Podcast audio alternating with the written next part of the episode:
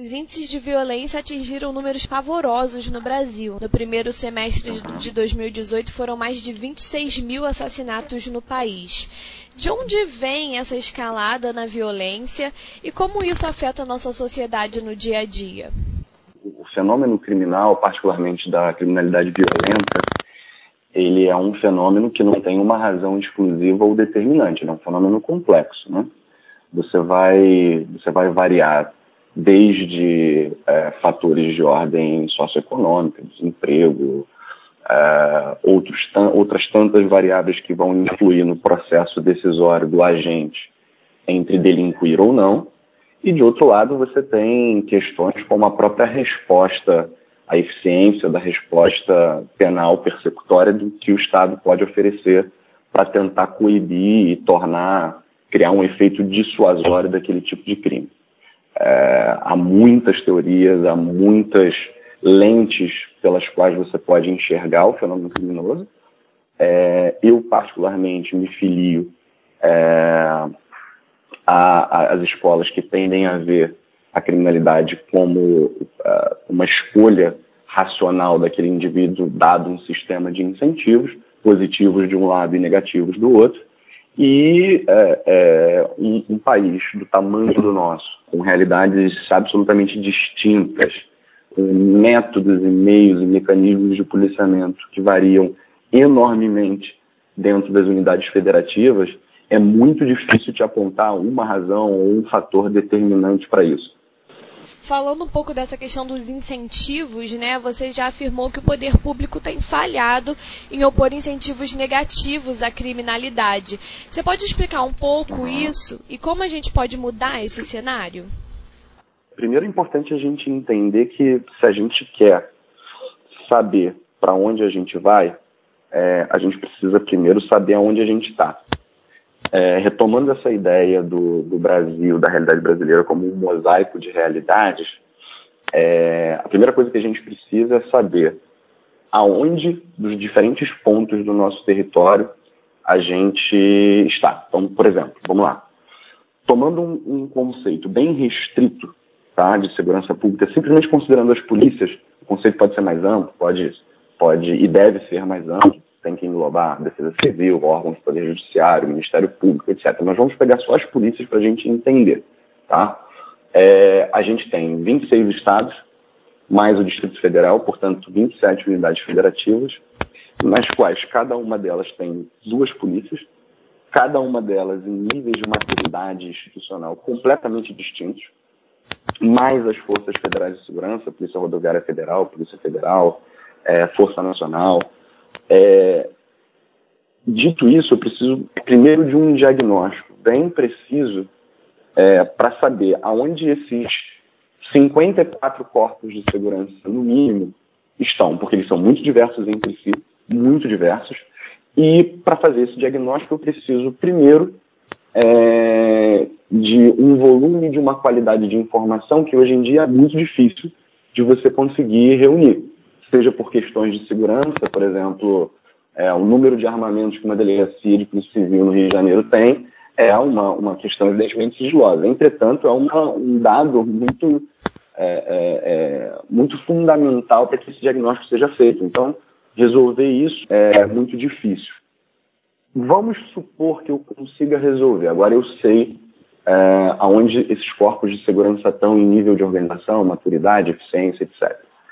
Agora eu preciso entender como é que eu consigo levar ele para o objetivo que, para mim, deve ser o objetivo desses órgãos, qual seja, é, oferecer uma resposta ao cometimento do crime eficiente, rápida e que, de alguma maneira, possa, é, num contexto geral, servir como um inibidor para a prática de novos delitos pelo indivíduo que vai receber essa pena, ou seja, ela tem que evitar a reincidência, ela tem que ter um caráter punitivo pedagógico, que a gente chama de prevenção específica, e, ao mesmo tempo, ela tem que servir de exemplo para os outros como um elemento que funcione como um dissuasor de, de, de, de cometimento do crime. Então, aquele indivíduo que está que vê as consequências daquela prática tem que olhar para aquilo ali e ver, bom, talvez não valha a pena praticar um crime, o que a gente chama de prevenção geral. Um dos três eixos que você defende né, na renovação da política de segurança é a procedimentalização, né, que estabelece medidas para a concepção, difusão e atualização dos protocolos para a atuação dos agentes. É, esses procedimentos, é, na sua opinião, eles não estão claros nas polícias brasileiras? É difícil você falar é, pontualmente de cada uma delas, mas você pode fazer algumas comparações. É, a procedimentalização que eu defendo é, uma série de protocolos, de, de, de maneiras de agir que sejam claras, objetivas e que possam ser difundidas desde do, do operador que está mais na ponta do trabalho policial aos chefes, aos comandantes, coordenadores, os gestores e formuladores da política pública, ao passo que ela também tem que ser difundida para a sociedade. Vamos pegar um, um exemplo corriqueiro, que é uma blitz policial. Se em determinados estados, como é São Paulo, o policial, seja o policial da base, seja o policial, o comandante, o comandante geral da Polícia de São Paulo, ele tem procedimentos simples, objetivos, que resolvam o problema do dia a dia dele, no Rio de Janeiro isso é um pouco é, obscuro para a sociedade, isso não é difundido necessariamente. Eu converso com muitos policiais que não se sentem seguros para atuar é, dentro de um contexto, uma situação corriqueira dessa. É, é, e acabam, de alguma maneira, é, é, essa falta de clareza nos procedimentos, ela acaba é, fazendo com que o policial muitas vezes se omita, porque não tem segurança jurídica para atuar, ele não sabe muitas vezes qual o desfecho, a consequência legal de um, de um determinado comportamento dele, e de outro lado pode fazer com que o policial atue da maneira como ele bem queira. Né? Quando você tem um paradigma claro de atuação para aquele indivíduo, para aquele agente, para o operador de segurança, você torna o comportamento dele previsível. Você torna tanto para a sociedade quanto o poder judiciário, para como ele mesmo, uma prática que todo mundo sabe o que vai acontecer, todo mundo sabe como tem que acontecer e também as consequências de você não se pautar é, por aquela conduta. Quando isso não é muito claro, você, você não consegue sequer responsabilizar aquele agente de uma maneira adequada para um eventual desvio. É como se você fizesse é uma prova que o agente vai fazer, cujo gabarito é feito depois ao sabor das conveniências. Então, é, é, o indivíduo pratica um ato, causa um dano, é, e depois ele vai ser julgado, sem mesmo saber qual era a conduta correta que ele deveria, ele deveria atuar é, parte da tropa, ou do, do, se for o caso Polícia Civil, parte dos policiais, vai ver aquilo como arbitrário, outra parte vai concordar, o próprio agente não vai entender muito bem por que aquilo aconteceu, e no final das contas você, você prejudica, a falta de procedimentalização prejudica a, a, a própria atividade punitiva da corporação, porque não, não atinge é, a prevenção específica, ou seja, o caráter é, punitivo pedagógico não é alcançado por uma falta de um paradigma claro, e nem a prevenção geral, porque, na verdade, não se sabe se aquilo vai acontecer sempre. Um outro ponto né, é a responsabilização, onde você fala sobre a construção de um patrimônio jurídico relevante para os agentes de segurança. Que patrimônio seria esse? A minha proposta de abordagem para a segurança pública levando em consideração os diferentes graus de maturidade e institucionalidade dos corpos de segurança no Brasil, ela, ela propõe um, um, três níveis, três vetores de atuação, de modo que você possa ajustar isso. As realidades são muito particulares e muito diversas, tá? É, o primeiro dele a gente já falou, que seria a procedimentalização. O segundo seria a responsabilização. E o terceiro seria a valorização. Eu vou explicar como é que eles se relacionam mas o que é importante é, que seja entendido é que eles são indivisíveis, eles são interdependentes e um não funciona sem o outro, tá? Se eu tenho uma espinha dorsal, que é essa procedimentalização, ou seja, é a criação de um paradigma dentro do qual as forças de segurança têm que atuar, para que esse pilar se mantenha em pé, ele tem que ser apoiado de um lado por um, por um, por um outro pilar que vai dizer para aquele policial, olha, se você se desviar você vai ter consequências negativas, que seria o pilar da responsabilização, e de outro lado você teria outro pilar, que é o pilar da valorização. Porque também não adianta muito eu punir esse cara considerando que a máxima punição que eu tenho na esfera administrativa é retirar, excluir ele da corporação, se ele não se sentir valorizado naquele trabalho. Vamos lá, um exemplo prático. Uma vez que eu tenho é, é, estabelecido as condutas, tá?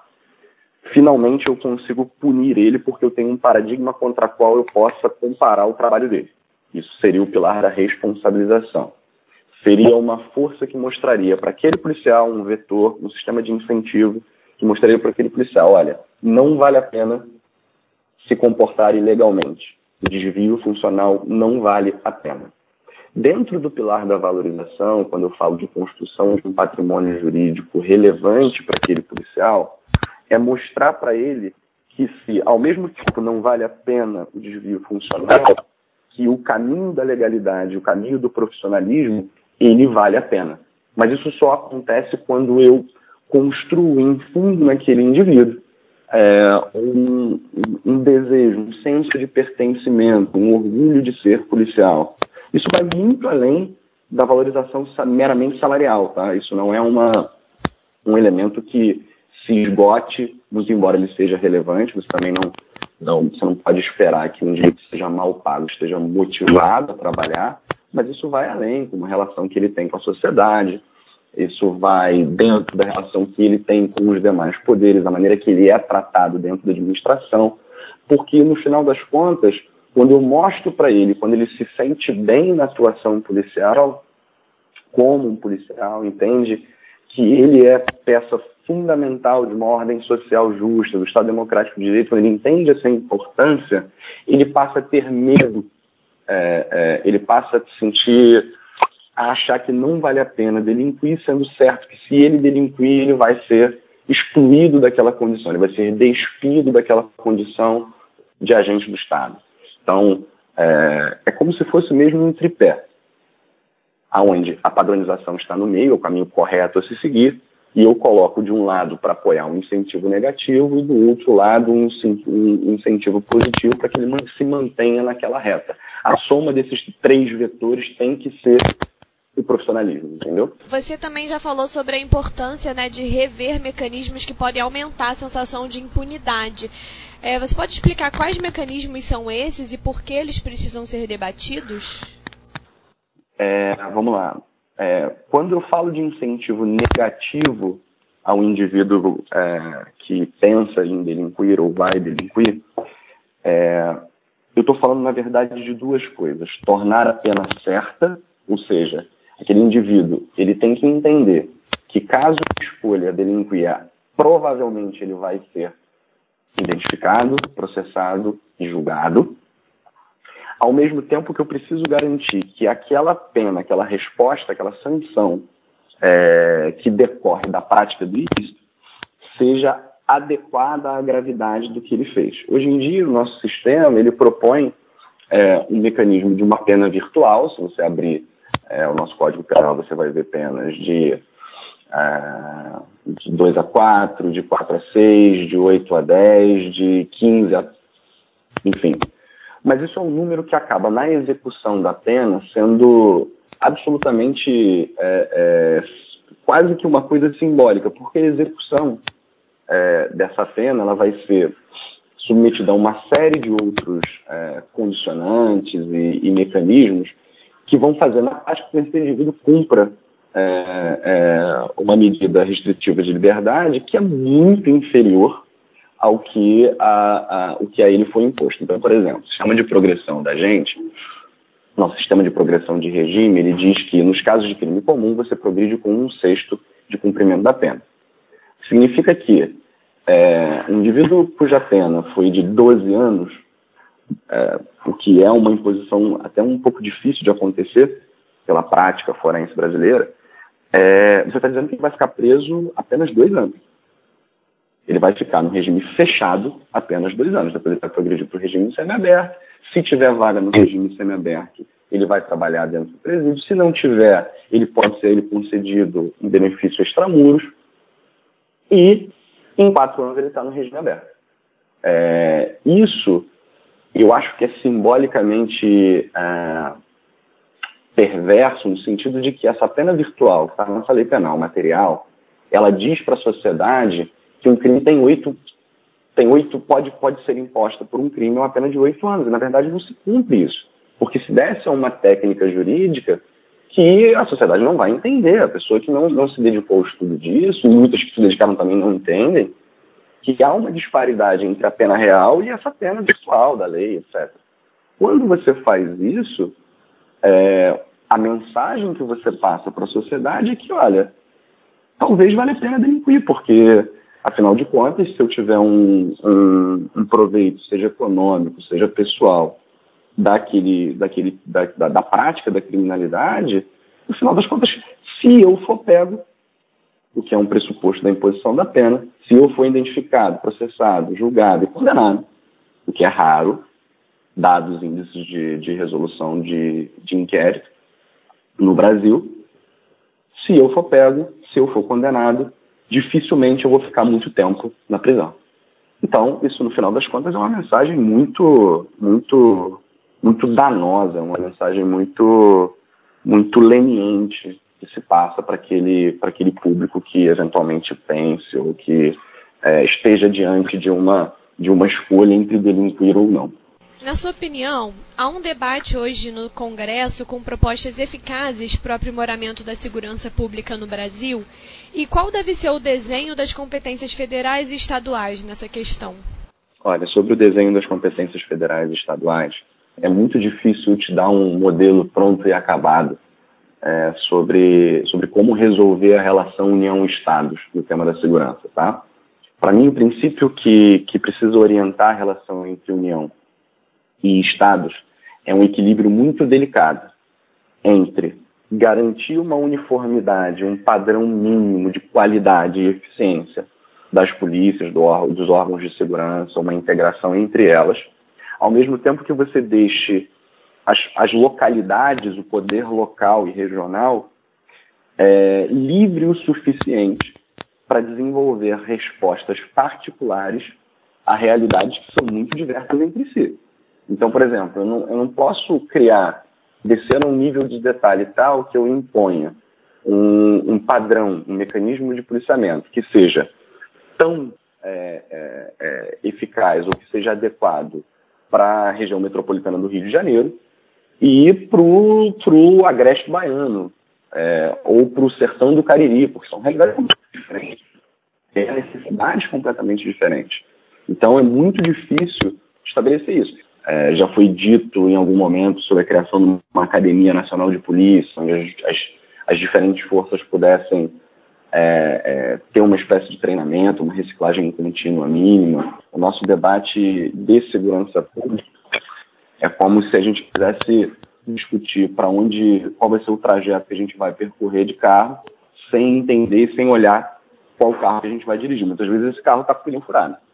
Então, assim, é, deveria ser muito mais importante a criação de iniciativas que é, de abrangência nacional que se dedicassem a entender os diferentes níveis, é, as diferentes circunstâncias dessas, desses organismos, do que, do que simplesmente fixar objetivos que muitas das vezes são é, é, impossíveis de ser atingidos porque você não tem capacidade operacional para aquilo é, não, não são, acabam se tornando uh, propostas de gabinete muito desconexas com a realidade.